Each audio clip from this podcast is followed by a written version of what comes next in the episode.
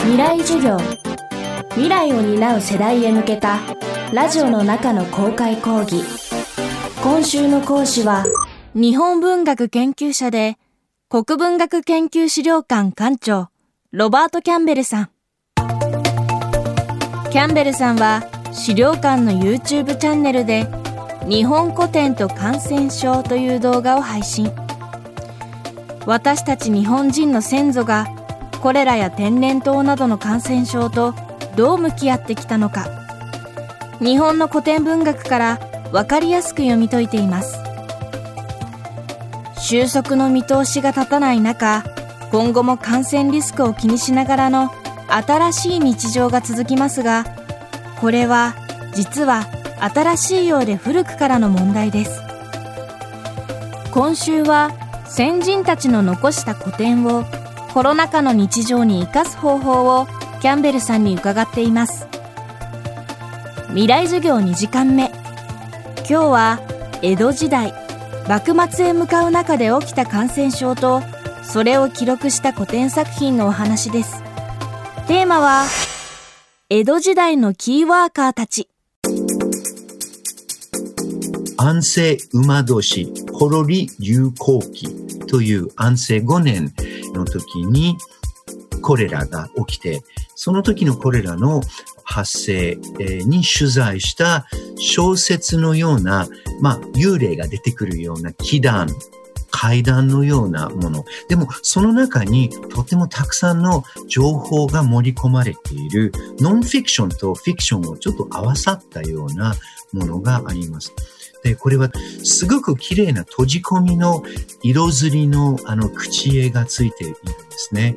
これは浮世絵と同じ技術で描かれているものですが、それは焼き場そのものの景色が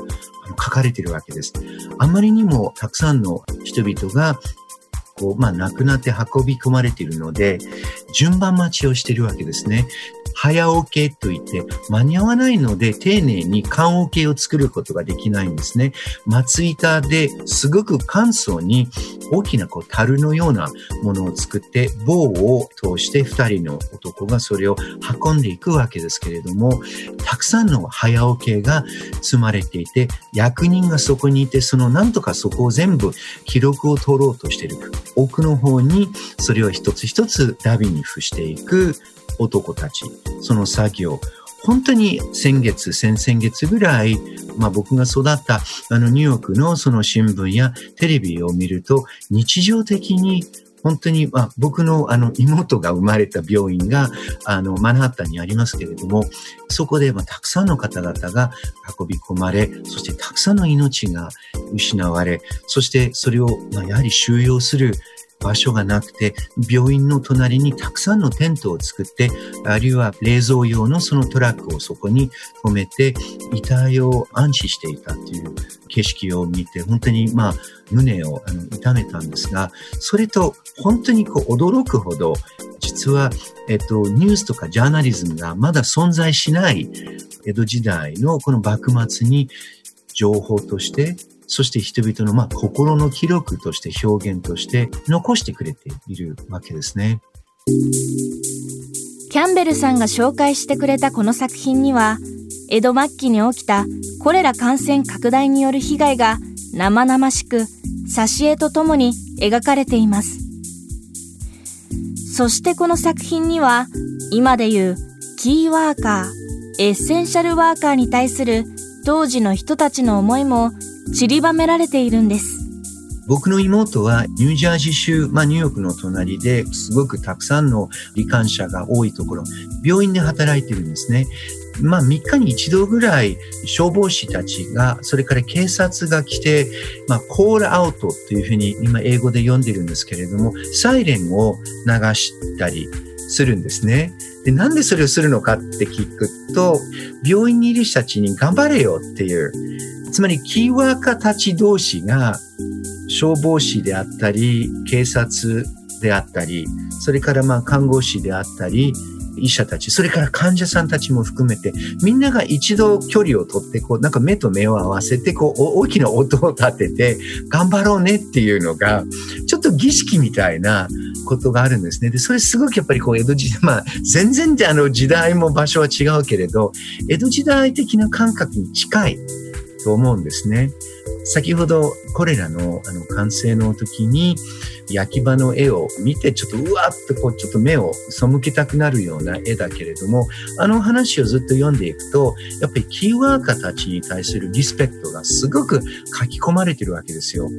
で、それはやっぱり一つはその人たちに対するすごいまあ汗と労力と、まあ自分たちもこの感染症にかかってしまう、決して衛生的ではない環境。その人たちに対するちょっとやっぱりリスペクトというものが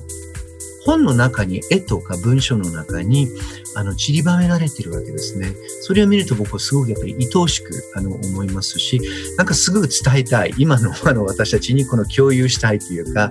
特に海外に対して日本ってまあちょっと分かりづらいというか、そんなに情報があのないと思うので、まあ人間らしくお互いにこう犠牲を払いながら守り合う習慣ですとか、そういうことをやっぱり共有を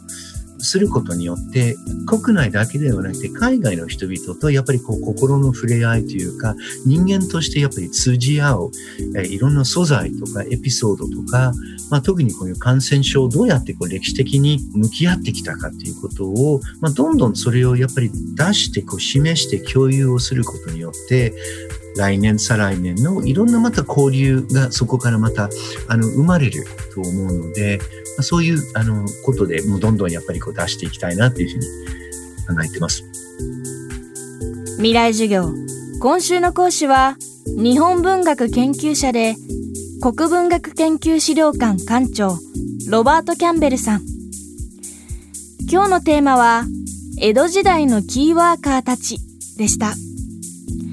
明日もキャンベルさんの講義をお送りします。